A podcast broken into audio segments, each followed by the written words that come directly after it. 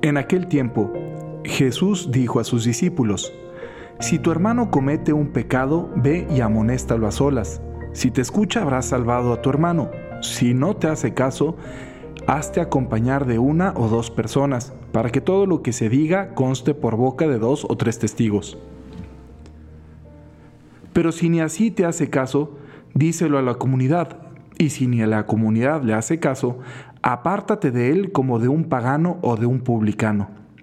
Yo les aseguro que todo lo que aten en la tierra quedará atado en el cielo, y todo lo que desaten en la tierra quedará desatado en el cielo. Yo les aseguro también que si dos de ustedes se ponen de acuerdo para pedir algo, sea lo que fuere, mi Padre Celestial se los concederá, pues donde dos o tres se reúnen en mi nombre, ahí estoy yo en medio de ellos. Vaya promesa, ¿no? O sea, donde dos más se reúnan en mi nombre para pedir cualquier cosa, mi Padre se los concederá. Oh, imagínense el día que nos creamos eso, lo que podríamos pedir. Y, ahí sí, qué impresionante y qué fuerte es el testimonio de la fuerza de la oración, lo que generan tantas situaciones tan complejas, tan complicadas en la vida, ¿verdad? De, de verdad, de de dolor, de tribulación, de preocupación de muchas personas, pero ver después la sobrereacción de amor que hay alrededor de, intenciones y tal. Pero bueno, pues eso, eh, digo, no, es de lo que quería hablar así primariamente, pero hasta que lo vi me llamó la atención, porque, porque me parece como muy fuerte y muy hermoso, ¿no? El saber que el Señor no es indiferente a nuestras situaciones. Si estás pasando por un momento de dificultad, por un tema de salud tuyo, de alguien que quieres, por alguna complicación, por lo que sea, ojalá, ojalá, ojalá que te reúnes en el nombre de Jesús. ¿Qué pasaría? O sea, ¿qué pasaría de verdad? Pon la situación familiar o personal o empresarial o lo que tú quieras, ¿no? Laboral, la, que te complique más ahorita tu existencia. Imagínate reunida tú o reunido tú con esas personas, con quienes tienes estos conflictos. Y pon a Jesús ahí a un lado. Imagínate ahorita mismo, eh, plantearte materializa, si quieres, la, la, cruz que te esté lastimando ahorita. Si tienes una adicción hacia alguna cosa, la pornografía, la masturbación, o si tienes alguna adicción a, la comida, o a alguna droga, o al alcohol, o a las compras, o a las apuestas, o, o si tienes ahorita, um, sufres de, celos, o de envidias, o de, o de complejos, o de cualquiera de estas acciones del, maligno que a veces dejamos que nos afecten. Imagínate cualquiera de esas cosas y, y que lo pudieras materializar en forma de un animal, si quieres, en forma de una persona. Y ahí, en ese lugar, en esa reunión, pon a Jesús. ¿Qué haría Jesús? ¿Qué haría con esta amenaza? ¿Qué haría con esta cosa que está atentando contra tu felicidad y tu vida? ¿Cómo lo reprendería? ¿Cómo lo largaría de ahí? ¿Cómo se encargaría de que eso no estuviera?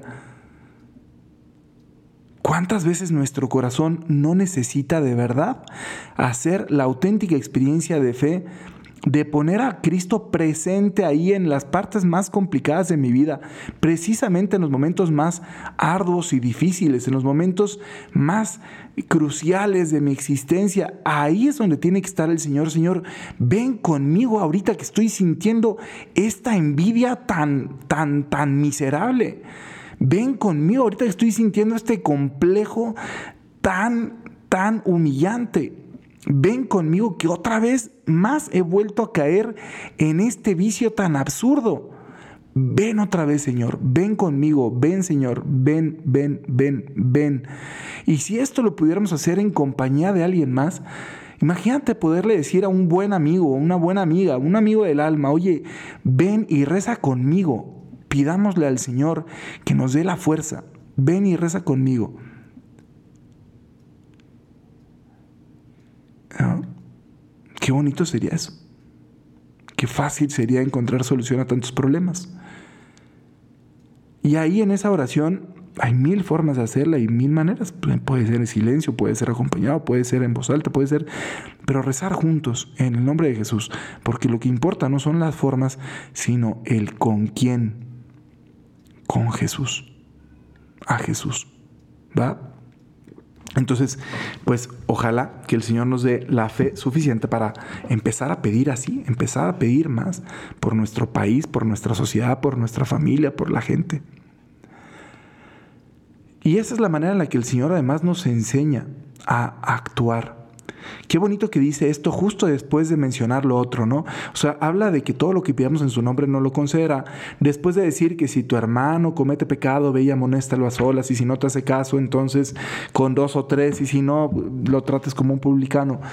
Bueno, si tu hermano comete un pecado, si tu hermano está haciendo una falta, si tu hermano está cometiendo un error, ¿no tendríamos que pedir también por él?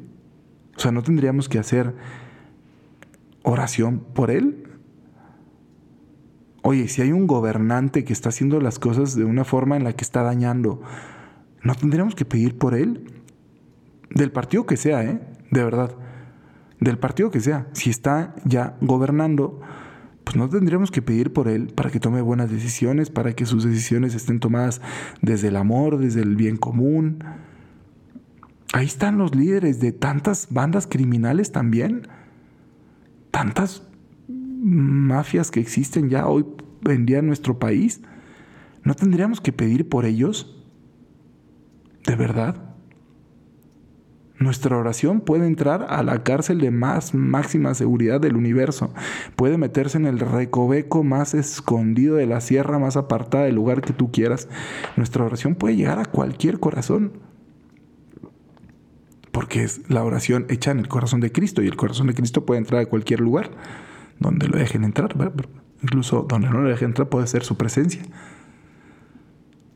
Imagínate eso, cada vez, ah, de vez en cuando acordarte, Señor, te pido por estos líderes del mal, por este imperio del mal que está creciendo cada vez más y que está haciendo tanto daño y que está lastimando tanto a nuestro país y destruyéndolo y acabando con tantas vidas, te pido, Señor, que se conviertan, que se arrepientan, te descubran, que encuentren una forma de salir de ese estilo de vida para tener un estilo de vida constructivo, positivo, abierto.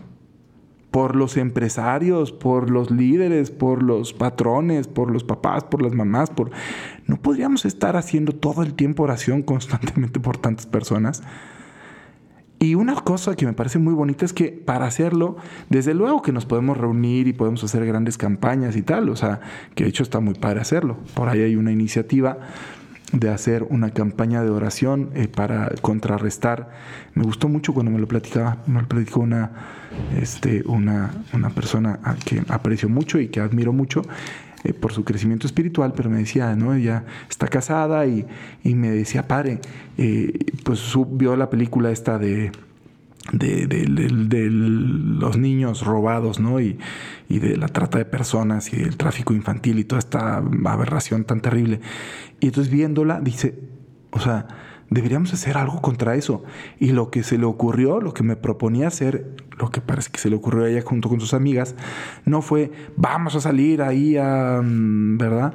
A, yo qué sé, a causar un destrozo para qué tal, eh, sino o sea, me, refiero en este caso en concreto, o sea, lo hacía desde el dolor. Entonces ella decía, pedir para que haya luz en esos ambientes de tanta oscuridad, en el corazón de tantos hombres y mujeres que se están prestando a esa, miseria, que se están prestando a, a ese daño a tantos niños y niñas.